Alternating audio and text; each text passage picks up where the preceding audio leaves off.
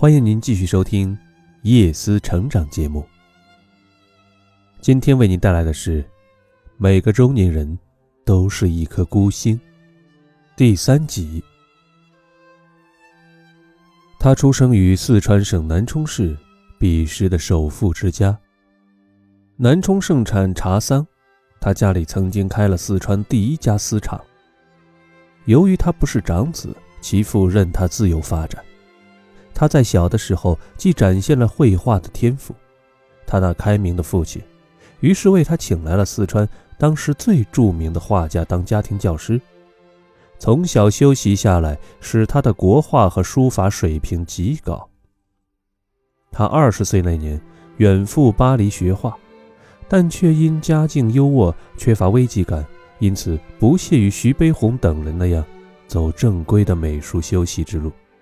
他拒绝进入正规美术院校去读书，因此缺乏了专业美术教育的文凭和敲门砖，从此使他有生之年始终被世人视为业余画家。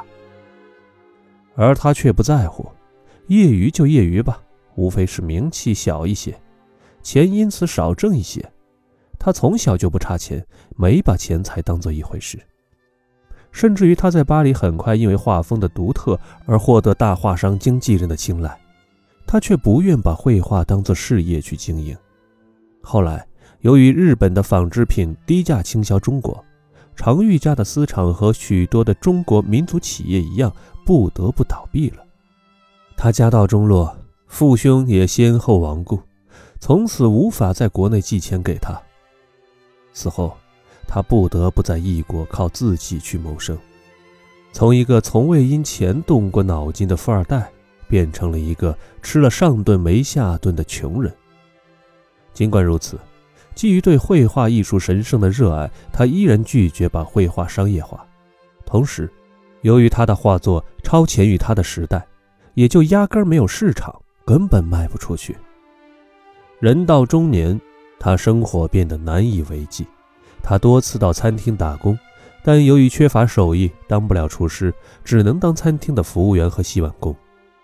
他还做过陶艺，当过水泥工。四十多岁，他迫于生计压力，在法国找到一家中国的仿古家具厂打工，日常工作就是绘画彩漆屏风和器物，总算是和他的绘画天赋有点关系了。当他在家具厂，按照老板的要求，反复画着那些最简单的图案时，周围的人看着这个亚洲面孔的中年人，没有人会想到这个人竟然是一个美术大师。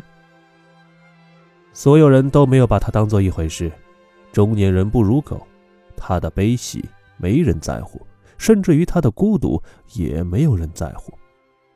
唯有在夜深人静时。他看着头顶黑沉沉的夜幕中那一颗孤星，仿佛看着遥远的自己，那才是他心中唯一的光亮。他名叫常玉。从青年到中年，他一直都醉心于描画裸女，但是他所画的裸女又都是线条抽象，不够美艳，所以无论他怎么画，周围没人觉得他画得好。到了中年，尽管混得很差，但积攒了一点钱，还是能找到一些女模特的。然而，等他到了老年，尤其是六十多岁之后，更老了，也更穷了。之前还勉为其难可以找到一个女模特进行绘画，然而更老更穷之后，连女模特也请不起了，以至于他晚期画的裸女都是对着一张照片去绘画。这对于一个画家而言，真的是很大的黑色幽默。于是，他更多的画植物和小动物，整个世界都遗弃了他，没有人看得起他，也没有人关心他的存在。他只好对着植物说话，放音乐给植物听。他画的小动物往往天地特别辽阔，而中间一只小小的寂寥的小动物，譬如他画的马。在他去世前不久，一位画商和他电话联系过，他告诉画商，他开始画一张画了。过了几天，他邀请那位画商去观看。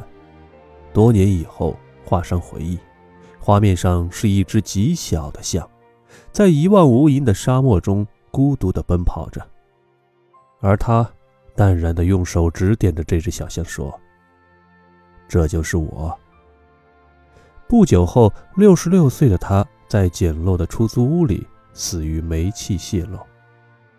常玉，这个孤独寂寞的东方小老头，在远离故乡的巴黎贫民区的小房间里被人发现时，已经死去多日。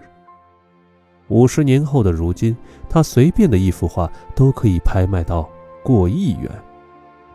金钱在他死去的五十年后，给了他无上的荣光。然而，他活着的时候，人到中年之际，金钱却对他特别的苛刻吝啬。以至于他在中年之后，比我们这些普通的人过得更惨、更穷、更困顿。从这个角度来讲，并不是每个有才华的中年人都能如左宗棠、松本清张那样，尽管年轻时不得志，却能在中年爆发；不是每个有梦想的中年人都能在死亡之前实现他的梦想。但是，即便如此，只要你真的为自己的梦想祭祀了你的生命，那么，即便死后五十年，岁月洗礼之后，你终究还是会如一颗孤星，灿烂的悬挂于哪怕轻寂遥远的天际，如同常玉。